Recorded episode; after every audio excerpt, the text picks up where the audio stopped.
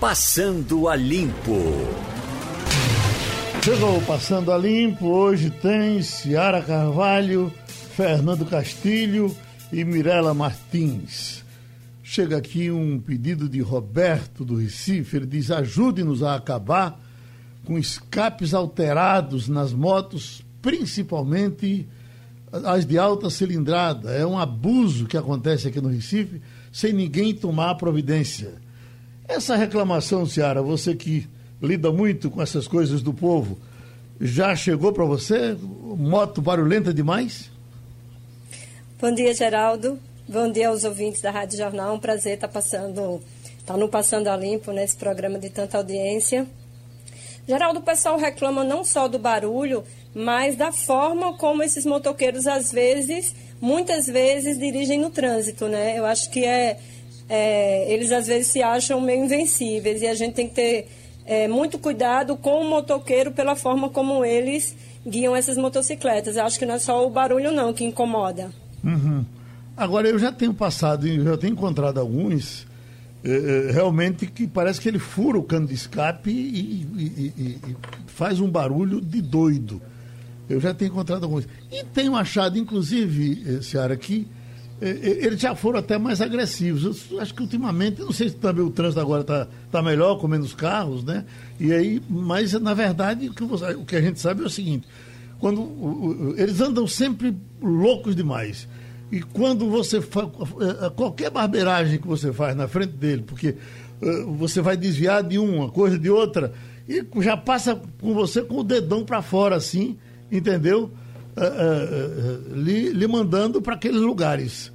Pois é, quem dirige uhum. sabe, Geraldo, que a gente às vezes tem que ter mais cuidado com a moto do que até com os outros motoristas né, de carro. Sim. Essa questão do barulho, eu confesso a você que de vez em quando aqui no nosso home office, né, a gente, eu moro em apartamento, moro no quinto andar, e moro numa rua de continuação da praça. E de vez em quando um mais afoito passa aqui rapidinho com o, o escape ali, talvez com esse furo, o barulho é muito grande. Uhum. É, na verdade, é uma irresponsabilidade muito grande porque eles não percebem que eles estão muito vulneráveis, né? A gente sabe que o HR tem uma ala só para é, acidentados de moto, é considerado uma verdadeira epidemia e eu acho que essa questão da responsabilidade no trânsito para o motociclista deveria ser uma prioridade, já que eles são os mais é, é, vulneráveis né, a qualquer tipo de acidente envolvendo a moto. Uhum.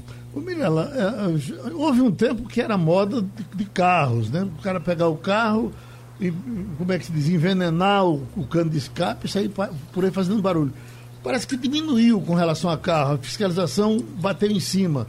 Com relação à moto, acho que eles têm dificuldade de fiscalizar, não sei o que diabo é que é, mas essa é uma reclamação que o nosso amigo aqui está fazendo, Robinho é o nome dele. Ok? Isso é uma realidade que a gente ainda é, tem que conviver com isso. Eu acho que a maior dificuldade da fiscalização, Geraldo, nesse caso, é que eles são itinerantes, né? Tem aqui, eu, eu moro aqui no Pina, mas já teve uma época que eles se encontravam no primeiro jardim, do segundo jardim, depois eles saíram para o IPCEP. Então, quando eles sabem que começam a juntar gente, que a polícia fica de olho, eles mudam de locais, né? Eu queria acrescentar também nessa, nessa né, reclamação do seu ouvinte o carro do ovo também. Não sei se vocês sofrem com isso, mas o carro do ovo é sábado e domingo super cedo passa aqui oferecendo é, um alimento. Eu sei, que, é eu sei que é uma forma de trabalho, respeito todo ele, mas eles também poderiam respeitar os horários né, das pessoas que moram ao redor. Isso, certa vez, essa reclamação foi feita e foi tratada da pior forma. A, a, pessoa que reclamou, inclusive no, na, na imprensa oficial, como é que faz isso? Reclamar do camarada que vende ovo só porque ele é pobre? Não é isso, não. Bote um cara para vender ovo na frente da sua casa de 5 horas da manhã, 6 horas da manhã, que é uma hora que, normal que, que, que, eles passam, com aquele carrinho de som, olha o ovo, e tome ovo. E aí você vai ver que às vezes você quer conversar dentro de casa e não pode. E para tudo tem limite, tem limite para pobre, para rico, para todo mundo. É preciso realmente que isso seja disciplinado. Eita! Exatamente. Uhum. Mas nós estamos agora com a doutora Maíra Fischer, que é secretária executiva de Desenvolvimento Econômico. Passa por ela, uh, também por ela, essas liberações que o Estado vem fazendo, essas adequações, e temos agora novas adequações. Vamos conversar com ela. Vamos começar com Ciara perguntando. Pois não, Ciara? Doutora Maíra, é, bom dia. É, o Estado anunciou ontem a liberação dos bares e restaurantes. Por um lado, agradou né, aos donos de bares e restaurantes, porque eles estavam procurando uma data, estavam pedindo uma data específica, será dia 20 de julho. É, próxima segunda-feira, a outra segunda-feira, é, mas eles reclamaram do horário que foi estabelecido como limite de funcionamento, que é 20 horas. Eles estavam pedindo que fosse 22 horas. Pelo perfil dos bares do Recife, que trabalha muito com happy hour, é possível que o governo reveja essa limitação das 20 horas ou isso, nessa primeira etapa, está fora de cogitação? Bom dia, Ciara. Bom dia, Geraldo. Bom dia a todos os ouvintes. Bom, é, a gente teve esse anúncio importante ontem, então bares e restaurantes vão voltar dia 20, né? E de fato eles vão voltar com horário até 20 horas. O que, que a gente precisa deixar claro, né? Fizemos uma série de reuniões com o setor, é, entendendo todos os protocolos que precisam ser seguidos, para a partir daí a gente conseguir é, chegar nessa data. Essa data ela é definida por um comitê, tá? Assim como a questão de horários e tudo, é um comitê formado por várias secretarias de governo e nessa primeira análise, tá, eles entenderam que o melhor horário que poderia funcionar para a gente poder trazer é, eles para mais para frente, poder começar logo, seria esse horário das 20 horas. Se a gente olhar outros estados aqui do Brasil, tá, muitos estados estão voltando só com o horário de almoço.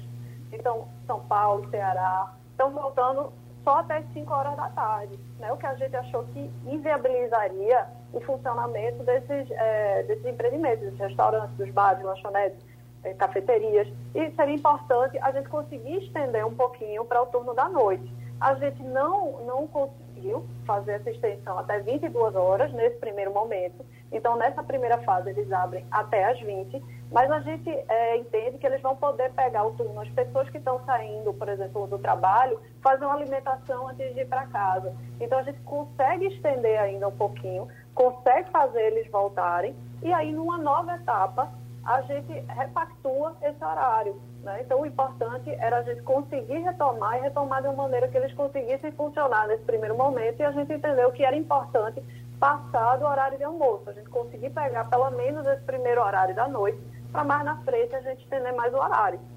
Uh, teve, teve aquele escândalo no Rio de Janeiro, mas em diversos lugares, bares abriram e as pessoas não foram, com medo de entrar no bar, com medo da aglomeração, com medo da contaminação. Trazendo Castilho para a nossa conversa, Castilho, você que é um, um bom conversador, a mesa do bar é o lugar ideal para se conversar. Você está com, com, saudade da mesa do bar? Você vai. A sua reestreia está se preparando? Bom dia, Geraldo, Ciara, Mirella. Bom dia, doutora. É, Geraldo, eu estou. É, nós já estamos há mais de 120 dias em home office aqui no sistema. E conversa de bar sempre é muito boa. Então eu estou com saudade sim. Agora, é, como aconteceu com várias pessoas, eu tenho medo, tenho, é, tenho preocupação na hora de voltar a isso. E tenho conversado com alguns donos de bares e eles estão preocupados com isso. Mas eu queria provocar, doutora, sobre essa questão dos horários, se não seria possível é, se tratar em que o, o, o horário não fosse pré-fixado, se, se, se, estabelecesse horários é, de funcionamento porque, veja bem, é, essa decisão do governo pode ser muito interessante para um sanitarista, certo? Mas para um negócio ela é muito ruim. Porque não é esse horário que as coisas acontecem, está entendendo? Então, quer dizer, é, a queixa do, do, dos empresários é que o governo parece que não ouve. Está entendendo? A sensação é de que é, ele fala, fala, fala, o governo aceita. Aliás, o governo ouve, mas não aceita. Não seria mais interessante e até mais produtivo para o controle que essa hora não fosse fixa. Olha, você abre desde que você funcione é, tantas horas. Porque aí o comerciante vai decidir aquilo que é melhor para ele e, tá, naturalmente, obedecendo todos os critérios de segurança. Bom, Castilho, é, com relação a essa questão de restaurantes, tá? Aí eu acho que tem um ponto importante da gente destacar. A gente está querendo voltar aos serviços de alimentação, mas a gente ainda não pode voltar ao convívio social mais amplo. Então, ainda não é hora de ter um convívio social maior, de ter é, aglomerações. E por conta disso, né, esse setor ele precisou voltar com essa especificidade. Tem setores, né, e em geral, todos os protocolos, eles estão saindo né, com essa questão do horário. Então, tem o horário que é permitido voltar, porque tem uma série de variáveis que a gente precisa analisar, como o deslocamento das pessoas pela cidade, para alguns setores. E para essa questão dos restaurantes, né, a gente tem que ter muita atenção com essa situação de convívio social nesse momento.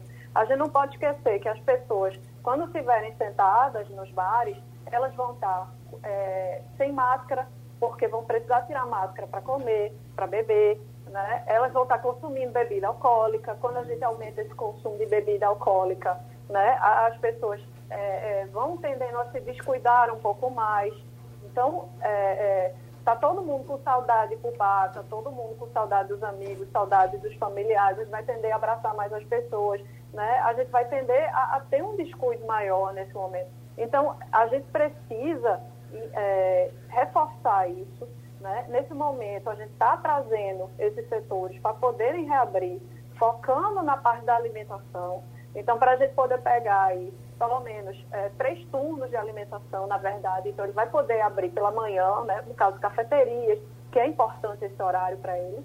Então, no horário da manhã vai estar permitido, no horário da, do almoço vai estar permitido e no começo da noite. Agora, a gente não pode fazer uma extensão para o final da noite, porque isso vai começar a trazer um pouco mais esse público que é voltado para essa questão do convívio social. Né? As pessoas que vão lá para ter uma confraternização maior, encontrar muita gente. E não, isso não pode acontecer ainda. Então a gente não podia esperar para trazer o setor lá na frente, só quando a gente pudesse já permitir é, é, um, um convívio social maior da população. A gente entende que eles estão precisando é, retornar, a parte econômica é importante, e por conta disso a gente trouxe eles, eles para antes, mas, antes, mas o que é permitido agora é só até 8 horas da noite. Isso é a primeira fase. Isso a gente tem que deixar claro para a população, primeiro momento, um momento de mudança. E depois a gente vai gradativamente aumentando. Foi assim com todas as atividades econômicas. Mirela, e as academias? Você vai voltar a malhar com toda disposição? Como é que vai ser? Eu vou e estava ansiosa para isso, mas com todos os protocolos de segurança. Eu tenho duas perguntas para fazer para a secretária. É, Ontem o governo anunciou tanto a academia como os bares e restaurantes para a próxima segunda, para o dia 20.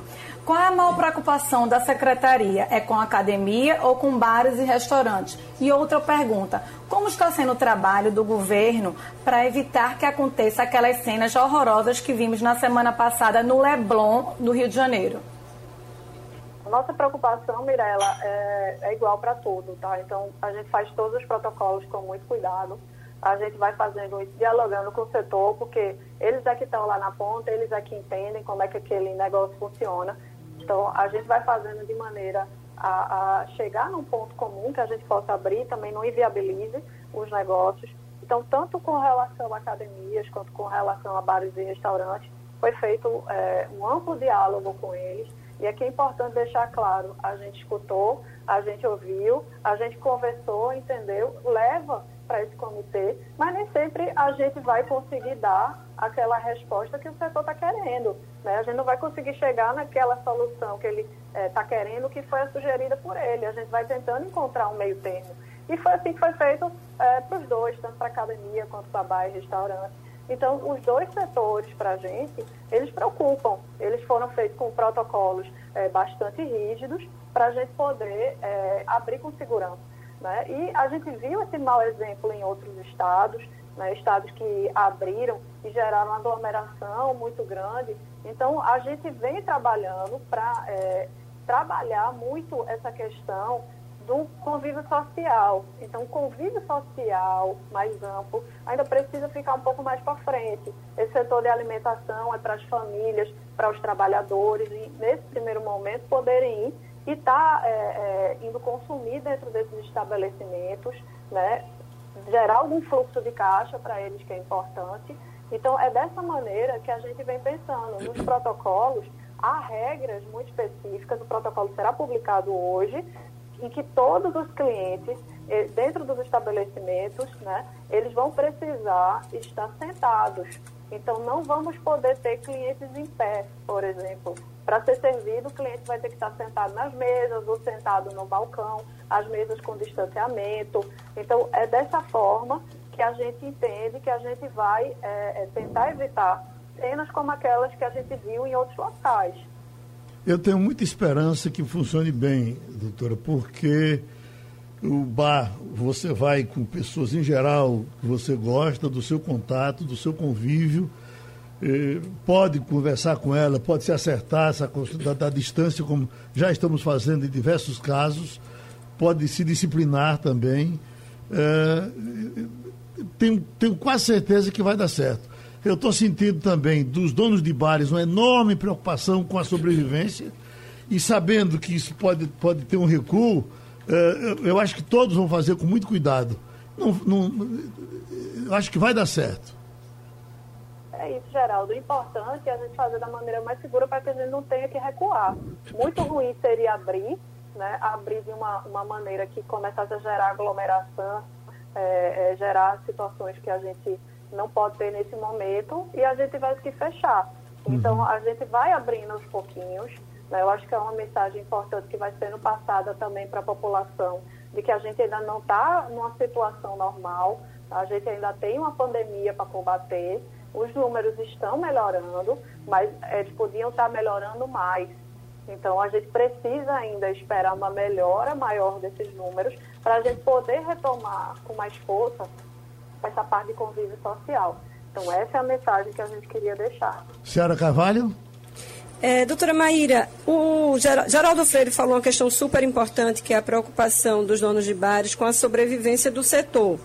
É, uma das reivindicações na carta que foi encaminhada ao Palácio, pedindo a reabertura, é justamente porque o setor fala em 50 mil trabalhadores demitidos, cerca de 25% dos estabelecimentos fechando as portas e uma dificuldade enorme de acesso a linhas de crédito. Então, é um cenário muito complicado. Eu queria saber se o governo do Estado tem algum programa, está estudando alguma medida ou conjunto de medidas para ajudar o setor, não só com a flexibilização dos horários e a volta ao funcionamento, mas também de uma ajuda, de um plano de suporte financeiro para ajudar aí nesse período que eles ficaram fechados.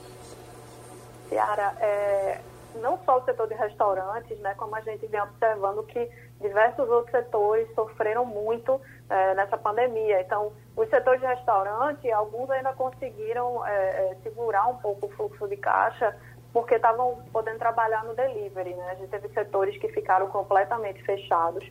É uma situação muito difícil, muito desafiadora, não só para Pernambuco, como o país inteiro, o mundo inteiro.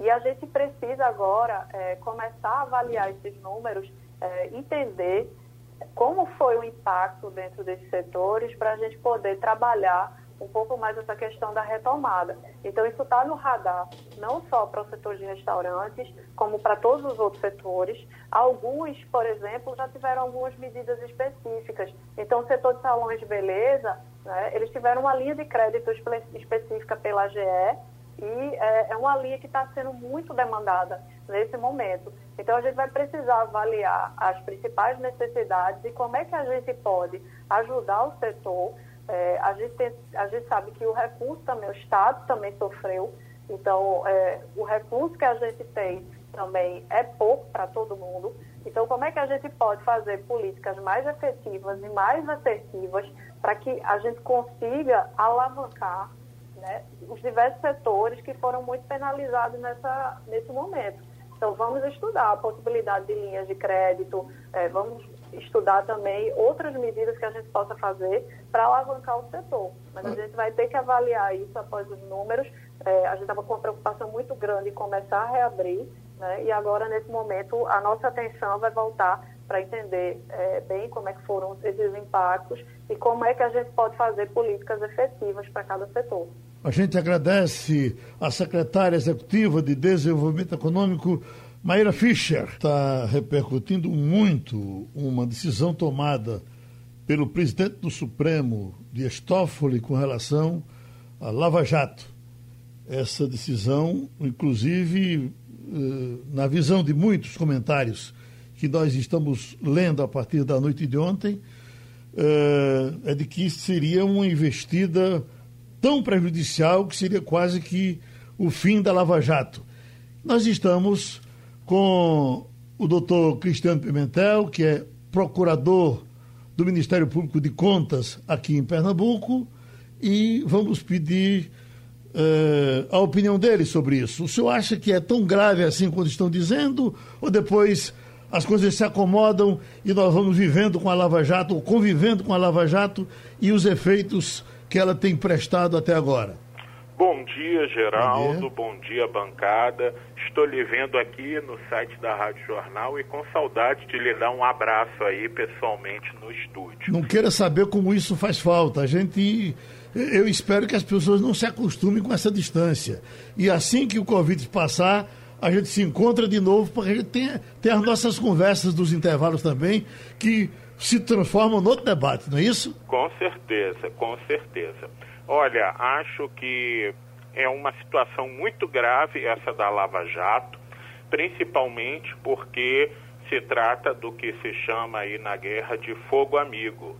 Não é ninguém de fora nesse momento que está atacando a Lava Jato, é a Procuradoria-Geral da República, e isso não é nenhum segredo interno do órgão, isso está sendo dito aí publicamente em todos os jornais se você entra nas redes sociais dos procuradores do Ministério Público Federal, estão quase todos criticando certas atitudes da Procuradoria-Geral da República e há muito receio realmente, Geraldo, disso ser o que aconteceu na Itália com a Operação Mãos Limpas, que foi enterrada, não é? E os políticos da Itália ficaram todos impunes não é? Inclusive governando e sendo eleitos, e a Operação Mãos Limpas na Itália, que investigou a máfia, que investigou a corrupção política, foi enterrada.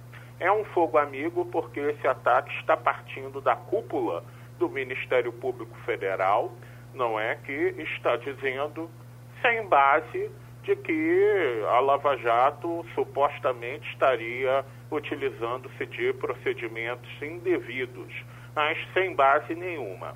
Essa decisão de Toffoli, eu até tentei ter acesso, mas ela foi dada num processo secreto, num processo sigiloso, então nós só sabemos realmente o que está nos jornais, não é? Porque provavelmente alguém vazou a decisão do Toffoli do processo sigiloso para os jornais, então nós não sabemos exatamente nem o que foi argumentado contra a Lava Jato.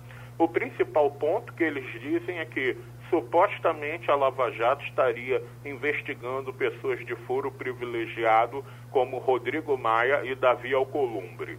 Isso nós já sabemos que não é verdade.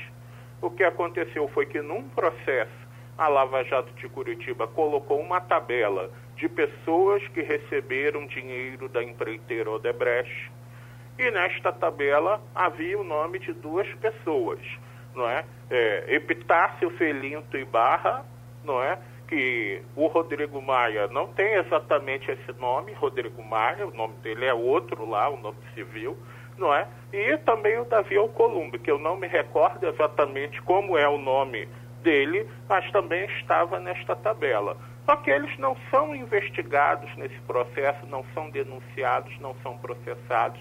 Essa tabela estava no processo apenas como um argumento contra outros réus, não é? Porque a Lava Jato não investiga pessoas com foro privilegiado. Foro privilegiado são investigados pela Procuradoria-Geral da República e pelo Supremo. Portanto, nós vemos que num argumento que não se sustenta, não é, estão atacando a Lava Jato. E o que é muito grave, Geraldo, é que a Lava Jato existe desde março de 2014, portanto, são seis anos de investigações. E este caminhão de dados, este caminhão de documentos, que eu falo caminhão, mas é numa figura literal, é realmente um mundo de dados e documentos, vai ser mandado eletronicamente, em cópia para Brasília e como os próprios integrantes da Lava Jato disseram, é uma situação preocupante, porque isso é um mundo de informações. E quanto mais pessoas sabem desses dados, mais podem haver vazamentos. Inclusive, vazamentos para se fazerem chantagens políticas. Isso foram palavras esta semana, nos últimos dias, dos próprios integrantes da Lava Jato que a Lava Jato está aí desde 2014, foi acusada até de algumas coisas, mas, por exemplo, nunca foi acusada de fazer chantagem política com ninguém. Eu vou dar um exemplo. Até semana passada, ninguém poderia imaginar não é, que o senador José Serra tivesse uma conta secreta de 40 milhões na Suíça, como foi revelado em denúncia da Lava Jato são Paulo semana passada, inclusive com a justiça autorizando o bloqueio de dinheiro. Quantas outras pessoas também têm contas secretas aí em paraísos fiscais que estão sendo investigadas na Lava Jato? Porque chegando esses dados em Brasília, é aquela coisa, ah, às vezes alguém pede, ah, compartilhe para mim, deixa eu dar uma olhadinha aí, e nunca se sabe onde isto vai parar. Portanto, realmente é um conflito interno dentro do Ministério Público Federal. Esse conflito interno é contra o promotor natural do processo e o juiz natural do processo, porque todo mundo se esquece que Deltan Dallagnol é o promotor natural da Lava Jato, escolhido por sorteio dentro das regras processuais normais ele não pediu para investigar a Lava Jato e realmente está se caminhando aí para termos uma nova, um novo fracasso da Operação Monte Limpas.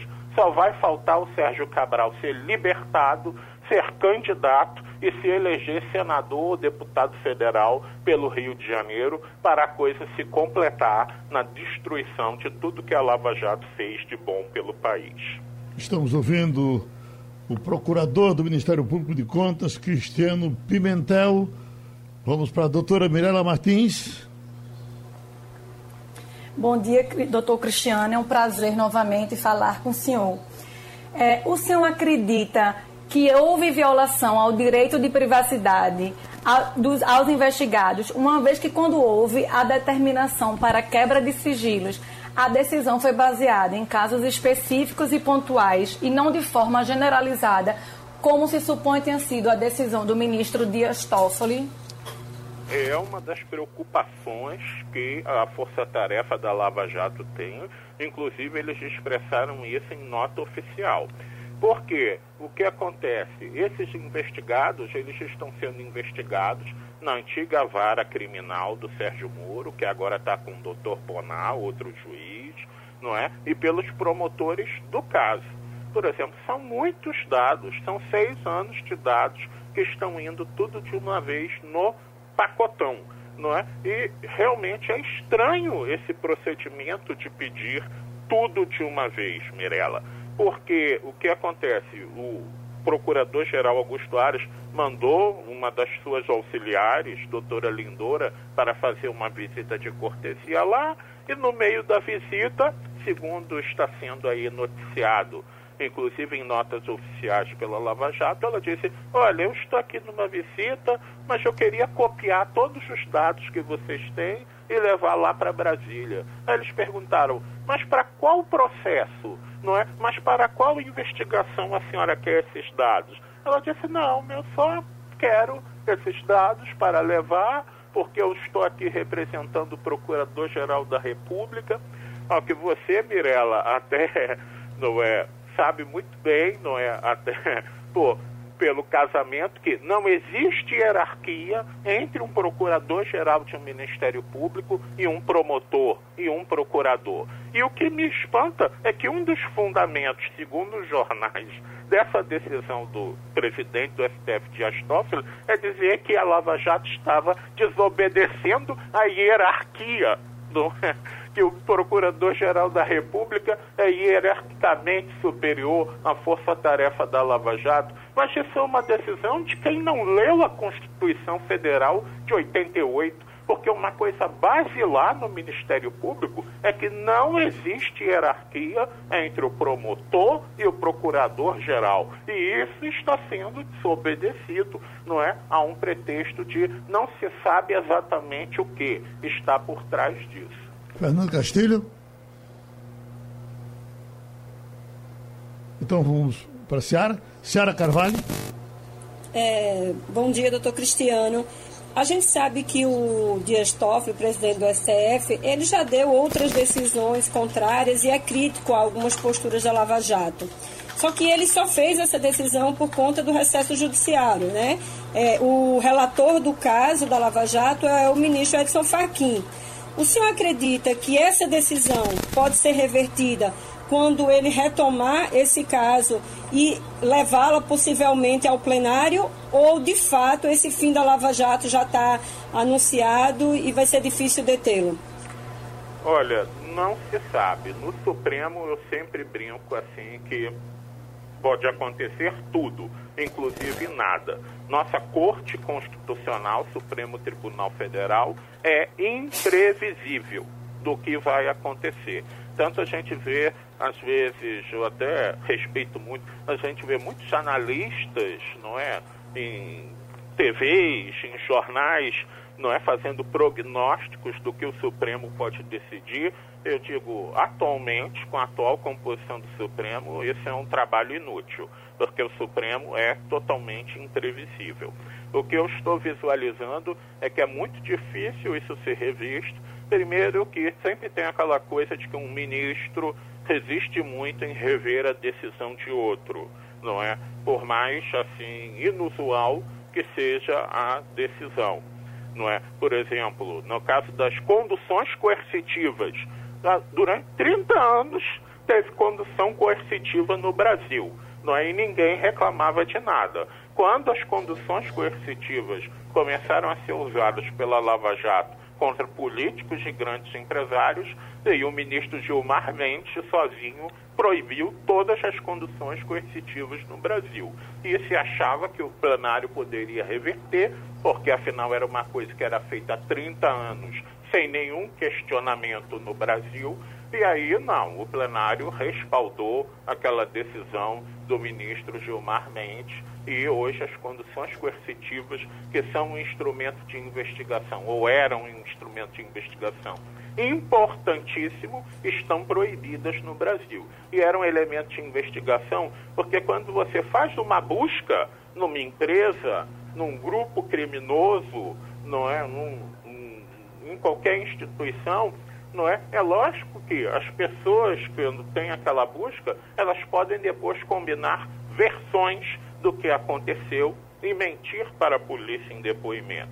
Então, a condução coercitiva era um instrumento importante, porque com a busca, havia condução coercitiva e as pessoas, quando iam depor, não tinham uma chance de combinar mentiras para ser ditas à polícia. E esse instrumento que existe em qualquer país civilizado do mundo, da Europa, dos Estados Unidos, está proibido no Brasil, não é, por decisão do Supremo Tribunal Federal. Fernando Castilho. É, bom dia, promotor. Eu tenho uma curiosidade para saber o seguinte. É, como o senhor disse, o ministro Dias Toffoli não deu conhecimento público à sua decisão. E, no entanto, trechos dessa informação né, estão circulando na mídia, como o, o senhor mesmo sustenta. Agora, é, não parece é, é, razoável né, de que é, esse, essa, esse acesso né, seja controlado, ou, por exemplo, pelo que se sabe, qualquer entrada de processo, qualquer entrada para acesso a algum dado no Ministério Público é feito mediante senhas de acesso. Né? Isso não, não permite crer que, por exemplo, as pessoas que entrarem no acesso para isso terão que ser identificadas, como é identificado em qualquer processo de, de segurança que tem isso, é, não, não, será possível, por exemplo, se saber que quem entrou, né, é, é, se, o, se, o, procurador entrar e procurar saber dados, vai saber disso, já que esse acesso não vai, vai permitir que a pessoa identifique, que os promotores identifiquem.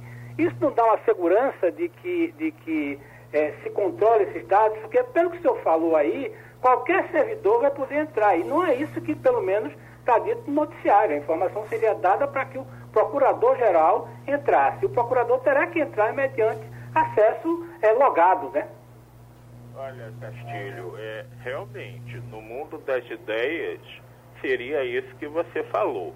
Mas eu vou lhe dizer uma coisa. Você, como jornalista, está, não é, recebe pelo seu WhatsApp um documento confidencial para fazer uma reportagem investigativa. E a pessoa lhe diz assim, não compartilha com ninguém. Aí você, o que, assim, hipoteticamente, o que, que a pessoa pode fazer? Abre esse documento no WhatsApp web e tira uma foto da tela do computador. Não vai ficar registro nenhum, não é? Que você tirou a foto da tela do computador no seu celular e você pode mandar para meio mundo de gente e não vai ficar rastro digital nenhum. Fora, por exemplo, um documento que um um procurador, um auditor, um analista, um servidor está analisando documento confidencial. Ele imprime, não é? Porque tem gente que não gosta de ler no computador, gosta de ler no papel. Imprime, não é? Basta você pegar aquele papel, não é? Jogar no lixo, alguém pegar e vazou-se o documento também. Ou seja, essas questões dos restrições dos sigilos informáticos, eles são muito tênues. A criatividade humana para burlar esses sigilos é infinita. O meio mais fácil, que eu te digo, é você pegar o celular e tirar fotos da tela do computador. Não fica rastro nenhum e está tudo vazado. E uma coisa, muitas críticas foram feitas à Lava Jato, mas nunca se fez críticas dela usar documentos das centenas de investigações para fazer dossiês ou coisa do tipo. E existe realmente esse risco e foi dito pelos próprios integrantes da Força Tarefa. Outra coisa que eu queria registrar também é que esse conflito interno entre a Procuradoria-Geral da República e as Forças Tarefas da Lava Jato, eu digo assim que no placar vamos ver como estamos. A, a lista do Janot, vocês lembram, foi em 2015. Eram 200 deputados federais e senadores naquela lista do Janot, na Procuradoria-Geral da República. Eu pergunto, quantas pessoas foram punidas dessas 200? Eu vou dizer, uma, um deputado federal de Santa Catarina. Foi o único condenado no STF até hoje na história da Lava Jato. Um único condenado. E as forças-tarefas da Lava Jato nos estados, aí nem precisa falar, Eduardo Cunha, Sérgio Cabral, não é? e tantas outras pessoas. Então, é um conflito entre quem está muito a dever na sua atuação infelizmente, que a Procuradoria-Geral da República, e desde 2015 teve aquela lista do Janot. Isso não é uma questão só da atual gestão da Procuradoria-Geral da República. Todas as gestões da Procuradoria-Geral da República, infelizmente, não conseguiram punir pessoas em quantidade. Só conseguiram punir uma pessoa até hoje naquele mundo de investigados com foro privilegiado e, por sua vez, as forças-tarefas em Rio, São Paulo e Brasília, não é da Lava Jato, da primeira instância, que tem aí resultados extraordinários por todo o país, como, por exemplo, a devolução de 8 bilhões de reais apenas para a Petrobras. É um dos resultados que ela tem, não é? A gente agradece ao procurador do Ministério Público de Contas, Cristiano Pimentel. O Ceará tem duas pessoas aqui pedindo socorro. Felipe pergunta: é, essa, a secretaria já decretou, é, já publicou esse decreto com todos os seus, os seus efeitos? Essa é uma pergunta. E vem Cláudia que traz um, um, uma pergunta que vale a pena a gente pensar nela. Ela disse, pelo amor de Deus, a minha lanchonete só funciona à noite. O que é que eu posso fazer? Há mais de 30 anos que a minha uh, lanchonete é tradicional da madrugada, fechada durante o dia e funciona durante a noite. Será que isso foi pensado? Acho que não foi pensado, né? Não é. é com quem é que eu estou falando? Com o Ciara. Comigo. Ciara. É, é, Geraldo, veja só, a dúvida da, da nossa ouvinte, ela pode ser esclarecida no JC Online. A gente antecipou esse protocolo que o Estado vai publicar hoje em relação às regras, tanto para os bares pra, quanto para os clientes, que eles devem adotar nessa reabertura. Então, quem entra lá no jconline.com.br vai é, saber as regras. De distanciamento social, é proibida a realização de shows, tem que ser música ambiente, respeitando limitação de 35 decibéis. Não pode é, ter um distanciamento mínimo, né? De um metro e meio entre clientes e, e nas mesas, certo? É, não pode ter mais, é, mais de 10 clientes em cada uma das mesas. Então, assim, tem uma série de regras que o Estado prometeu para ser divulgada hoje para o setor e que os nossos ouvintes já podem dar uma conferida lá no jconline.com.br. Uhum. O Castilho, nós tivemos, inclusive, algumas lanchonetes que fizeram história por funcionarem à noite e virarem à noite. A, a, Star, que é na Conda Boa Vista, não sei se ela existe ainda, mas Cantina ela fez. Está. É, é, hein? Cantina está. Cantina está. E prestava sempre um bom serviço, que as pessoas que estão. O taxista que está rodando à noite, né? O, uh, enfim, hoje muita gente trabalha à noite em muitas coisas. O vigia que largou, passava lá, fazia a comidinha dele.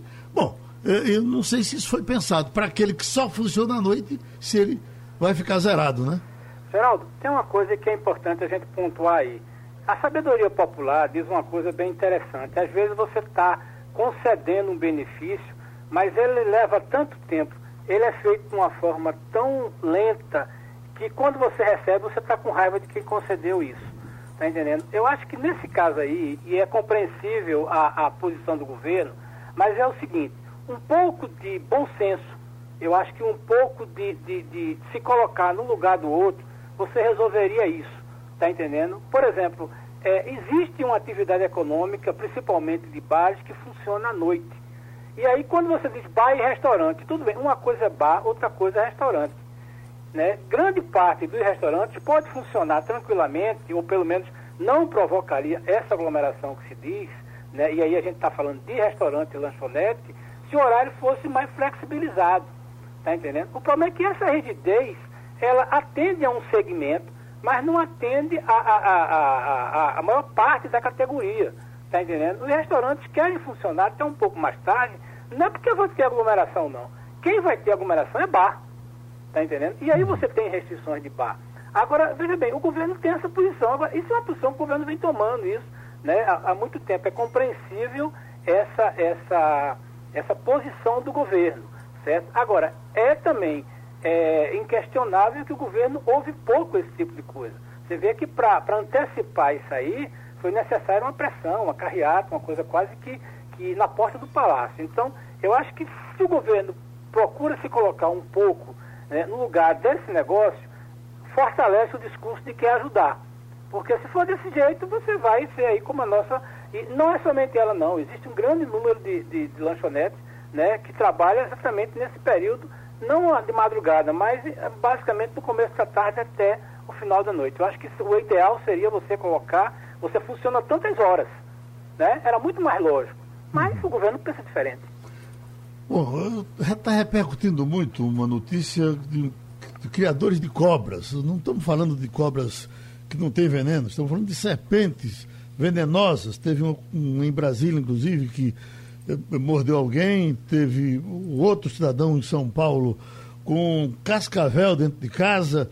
Nós temos o veterinário especialista, inclusive, em bichos peçonhentos de todas as formas, em escorpião, em cobras, em todos esses bichos, o doutor Doralécio Luiz Silva. Vamos botar a, a notícia e depois pedir a participação dele.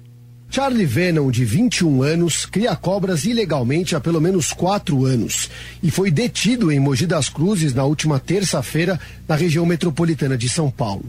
Ele fala que ama os animais e também é amado por eles. O rapaz fazia vídeos das cobras e postava no seu canal do YouTube que tem mais de 35 mil inscritos. Em um deles, Charlie mostra as presas da cascavel e depois enche o animal de beijos. O bicho gosta de mim, é difícil de entender, é difícil. É difícil você falar, porra, é possível uma cascavel gostar de um cara e um cara gostar de uma cascavel? É, é impossível isso na cabeça de vocês? Que mente pequena, que mente pequena, de verdade, muito pequena.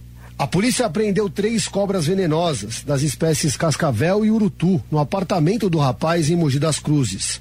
O veterinário do Centro de Zoonoses de Mogi, Jefferson Leite, participou do resgate dos animais e disse que as três cobras são venenosas, porém estavam sempre bem alimentadas. Esses animais, além da do questão legal, né, que a posse ilegal de animais silvestres é crime, tá? eles representavam aí um grande risco para esse youtuber que manipulava esses animais de forma é, bastante irresponsável, né? É, podendo ocasionar até um acidente grave é, para ele e para aqueles que conviviam com ele. As investigações começaram há 20 dias depois que os policiais receberam uma denúncia de maus tratos feita pela Delegacia Eletrônica de Proteção Animal. O homem foi ouvido, liberado e agora vai responder em liberdade por praticar ato de abuso a animais, incitação ao crime, matar espécie da fauna silvestre e perigo para a vida ou saúde de outro.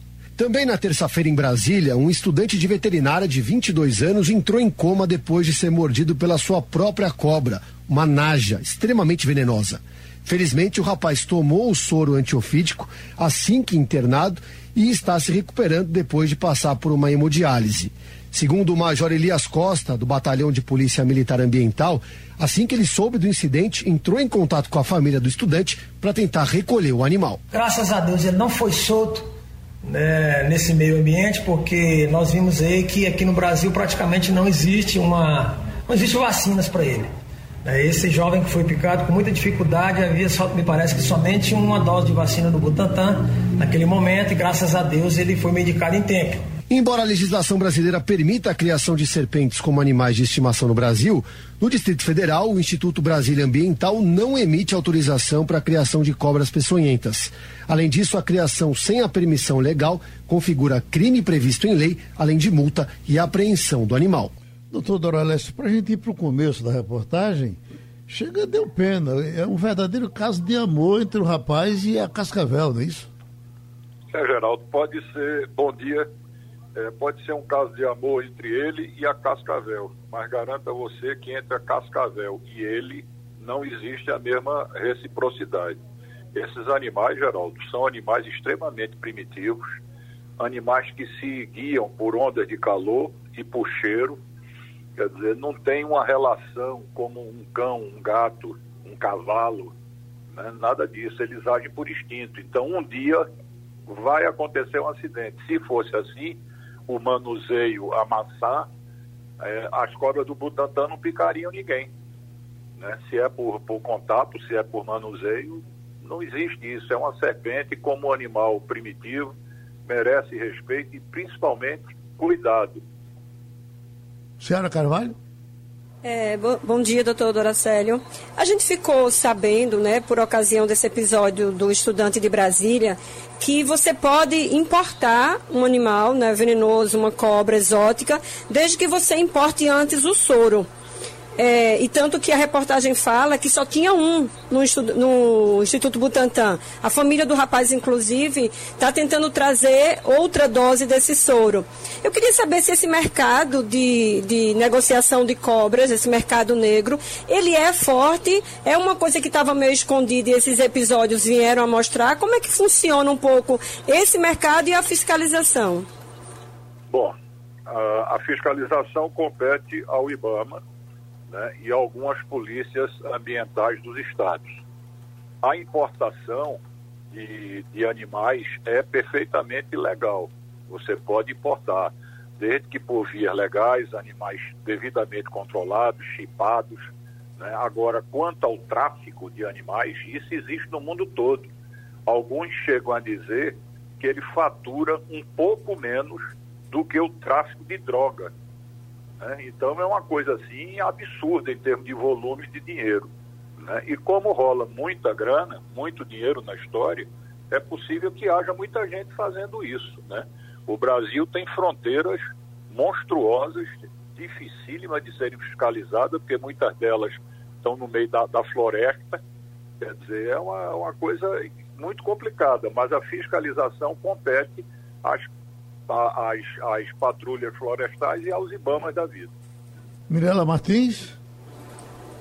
Bom dia, doutor Doralécio. É, a gente teve dois casos no mesmo dia, um em São Paulo, no interior de São Paulo, e outro em Brasília com animais silvestres. Vindo para nossa realidade aqui no Recife, é, se existir algum caso desse com animais silvestres, o que as pessoas devem fazer, onde procurar esse soro e quais são os tipos de espécies permitidas, no caso das serpentes, aqui no Brasil? Olha, você se registra no IBAMA como criador conservacionista ou criador comercial. No caso de criador comercial, o IBAMA dá licença para você criar espécies nativas. Ou seja, você pode criar cascavel, jararacas, surucucu e corais. Tá certo? Eu desconheço o IBAMA da autorização para você criar uma serpente que vem da Ásia ou da África. Eu desconheço isso. Pode ser até que eu esteja por fora da legislação. Mas até onde eu sei, o IBAMA só libera a criação, seja comercial ou seja conservacionista, para espécies nativas. Agora, em relação, uhum. em relação a Recife, é, vamos imaginar que haja um acidente com espécies nativas. Então, você tem que procurar o CEATOX ou o Hospital da Restauração, que lá você vai encontrar soro é, disponível para esses acidentes. O senhor, o senhor foi eh, diretor do Horto Dois Irmãos durante quantos anos, do, do, do, do, do Doralécio? Eu passei no Horto 17 anos. Sim, e, e aquelas cobras lhe, lhe reconheciam? E tinha cobra venenosa ali, né? Não, as cobras venenosas que tinham ali eram na minha sala. Sei. Eu recebia em doação, mas não podia colocar em exposição porque não tinha é, é, ambiente adequado para elas, nem para o público em termos de segurança. Então eu criava essas cobras é, num terrário, eram uns aquários grandes que eu mandei fazer e, e criava na minha sala, não estavam em exposição.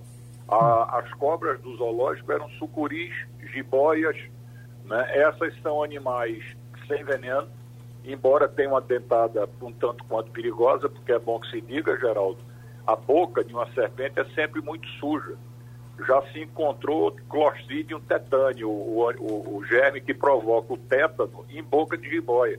Então, dentada de cobra nunca é uma boa coisa, mesmo que ela não seja venenosa. A tendência de infeccionar é muito grande. Castilho? É, doutor eu tenho uma curiosidade para saber qual é o índice de, de acidentes domésticos aqui, por exemplo, na região metropolitana, com esse tipo de animal é, é uma coisa que é, é raro acontecer, é, é, é ou, ou, é frequente. O senhor tem alguma informação sobre isso, desse tipo, das da espécies nativas? O senhor tem alguma informação? Aqui na região metropolitana, é, eu diria no estado como um todo, é uma coisa relativamente comum. Né? Principalmente, principalmente por jararacas. Depois vem as cascavéis, por último, surucucus e coral. Né? As corais picam muito pouco, porque são animais muito tímidos, embora tenham o pior do veneno. É, as surucucus picam muito pouco, porque são muito raras a sua área de, de atuação. Ela se distribui em áreas muito pequenas no, no, no estado. Então, sobra jararaca e sobra para cascavel. Jararaca picando no Brasil 80% dos acidentes e jararaca em torno de 8% embora não seja a jararaca que mate mais. No Brasil, a que mais mata é a cascavel, mesmo picando apenas 8%. A complexidade do seu veneno é bem mais, é, mais forte, vamos dizer assim, do que o veneno da jararaca. Então, a, a mortalidade por acidente protálico, quer dizer, acidente provocado por cascavel, é maior.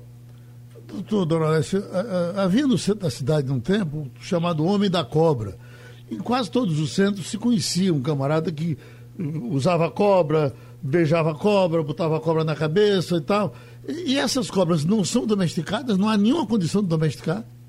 Geraldo, não vamos confundir domesticação com doma. Tá certo? Esses animais eram animais domados, acostumados à presença humana. A domesticidade é uma coisa que se liga geneticamente. Por exemplo, um cachorro, quando uma cadela, quando pare, os filhotes dela são animais domésticos já desde o dia que nasceram. Eles recebem essa, essa informação de docilidade geneticamente. Uma cobra não transmite isso para sua descendência. Tá certo? Um filhote de jararaca ou de qualquer outra serpente, a partir do momento que ele nasce, ele está pronto para se defender e viver. Ele já nasce com veneno, ele já nasce com instinto de sobrevivência, já nasce com instinto de caça, tudo, tudo, tudo. Tá certo? Diferentemente de um, de um cão. Então ele não é domesticável. Ele se acostuma com a presença humana, sabe que aquela pessoa correspondente àquele cheiro, aquele, aquela temperatura que se aproxima dele, não vai lhe fazer mal. Mas de repente ele pode achar que vai fazer. E aí? Ele ataca. Ô Castilho, você que é um jornalista de larga experiência, me diga com sinceridade, já encontrou alguém que entendesse mais de cobra do que o meu amigo doutor Doralécio? Não, realmente esse tipo de é, é, antiofídio, né? A família do eu acho que ele é o, maior especialista mesmo, a gente não tem. Agora é sempre bom essa informação de que a gente tem é, preocupação com esse tipo de acidente doméstico, porque é, mesmo numa cidade como Recife, esse tipo de coisa pode acontecer e, como ele disse, é comum, apesar de a gente ter a proteção de ter lá no Ciatóx. Mas realmente é, é impressionante o conhecimento dele. Tá vendo aí, doutor Doralécio? Complexo Salgadinho, tem uma indústria que eu me reservo o direito de não dizer o nome. Eu já tive lá duas vezes para pegar duas cascavéis. A, a indústria fica às margens daquele mangue ali, do, do- perto da escola de aprendiz marinheira, aquele meio de mundo ali. Tá certo? Então, cobra você vai ter sempre. Aqui no, no Paiva, estava acontecendo, inclusive eu fui para lá dar, um, dar umas palestras para acalmar o pessoal. O pessoal estava encontrando cobra no, no parque infantil do condomínio. Então, cobra existe em todo canto, você vai sempre estar se deparando com ela. Agora, tenha certeza do seguinte: de 10 cobras que você vê na sua vida, oito não são peçonhentas. Existe uma quantidade muito maior de cobra não peçonhenta do que de peçonhenta. Agora, Geraldo, só fazendo um, um- um complemento, esse rapaz de Brasília, ele vai ter muita sorte se sair dessa inteiro, viu? Ileso. Porque eu não sei se essa uma ampola que ele conseguiu no Butantan, se isso é suficiente para neutralizar o veneno que foi inoculado nele. Eu soube pela imprensa que a família está tratando de importar o- novas ampolas de soro para essa espécie, né, para Naja. Eu não sei se isso leva pouco tempo, muito tempo, existem as liberações alfandegárias, quer dizer, tem uma série de, de coisas envolvendo isso, que quanto mais cedo esse rapaz receber esse soro, melhor para ele. Essas cobras, elas atacam o sistema nervoso central. Elas matam por asfixia, ela compromete a respiração. Então, toda a musculatura torácica referente à respiração é paralisada. Né? Como ele já tomou uma ampola, pode ser que essa ampola esteja mantendo ele em, em determinadas condições que não morra, né? Pode ser que a quantidade de veneno que ela inoculou não tenha sido grande, ela pode ter sido uma cobra que alimentou-se há pouco tempo, quer dizer, gastou veneno na alimentação.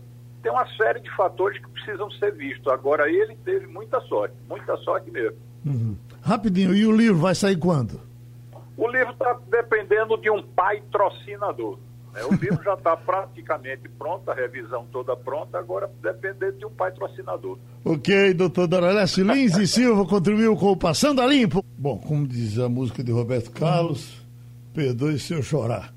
Nós eh, perdemos um amigo querido, Genivaldo de Passe, que já informamos a morte dele aqui.